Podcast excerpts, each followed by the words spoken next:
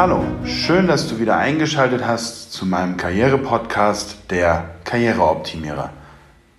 Die heutige Folge trägt den Titel Die Balance zwischen Geben und Nehmen. Immer wieder kommen Klienten zum Karrierecoaching zu mir, die den aktuellen Job eigentlich ganz toll finden und auch an sich keinen anderen Beruf ausüben wollen.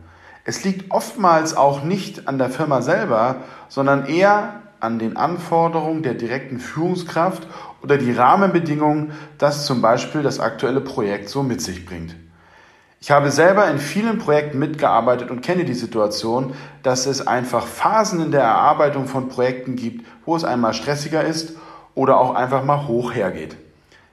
Allerdings erlebe ich die Situation in den letzten Jahren als Coach immer häufiger, dass Firmen dann meinen, dass diese an sich begrenzten Stoßzeiten der neue Erwartungsbenchmark für die Verfügbarkeit des Arbeitnehmers ist oder auch dadurch eine permanente Rekalibrierung des normalen Null-Druck-Levels einhergeht. Und das meistens ohne Zustimmung des Arbeitgebers, der ja wie oben geschildert den Job, die Firma und auch das Umfeld vielleicht sogar ganz toll findet.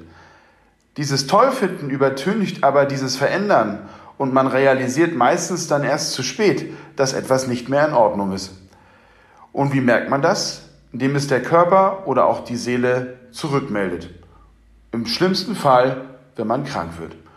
Neulich kam eine Klientin zu mir, die mit einer Lungenentzündung krank zu Hause lag. Dennoch hat sich ihr Arbeitgeber massivst bei ihr gemeldet und sie versucht zu kontaktieren, damit sie trotz Krankheit mal eben etwas zu erstellen hat. Natürlich mal wieder eine PowerPoint. Das hat meine Klientin natürlich zu Recht stark verärgert. Ich fragte dann nach, wie sie denn kontaktiert wurde und sie antwortete, ich bin auf meinem Diensthandy angerufen worden. Daraufhin fragte ich sie, wieso sie das Diensthandy denn nicht einfach am ersten Tag der Krankheit ausgeschaltet hat. Die Antwort tat mir danach etwas leid. Ich habe es nicht geschafft, es auszumachen. Der Gesetzgeber ist bei diesem Thema leider recht schwammig und verlagert die Entscheidung bezüglich der Erreichbarkeit im Krank auf den Arbeitsvertrag und der ausgeübten Tätigkeit in Verbindung mit einer Dringlichkeit von zu klärenden Fragen. Eine permanente Erreichbarkeit bzw. sofortige telefonische Klärung ist damit aber nach heutiger Rechtslage nicht einhergehend. Aber ein Arbeiten im Krank ist damit dennoch nicht legitimiert und somit eigentlich auch ausgeschlossen. Es empfiehlt sich aber, die vertragliche Regelung in seinem eigenen Arbeitsvertrag einmal kritisch zu prüfen, sofern es Abgrenzungsprobleme gibt. Allerdings hilft natürlich der beste Vertrag nicht, wenn man selber durch übersteigertes Pflichtbewusstsein seine eigenen Bedürfnisse komplett hinten anstellt. Was also machen, um da wieder herauszukommen? So schwer es ist, das Umdenken muss natürlich bei sich selber begonnen werden.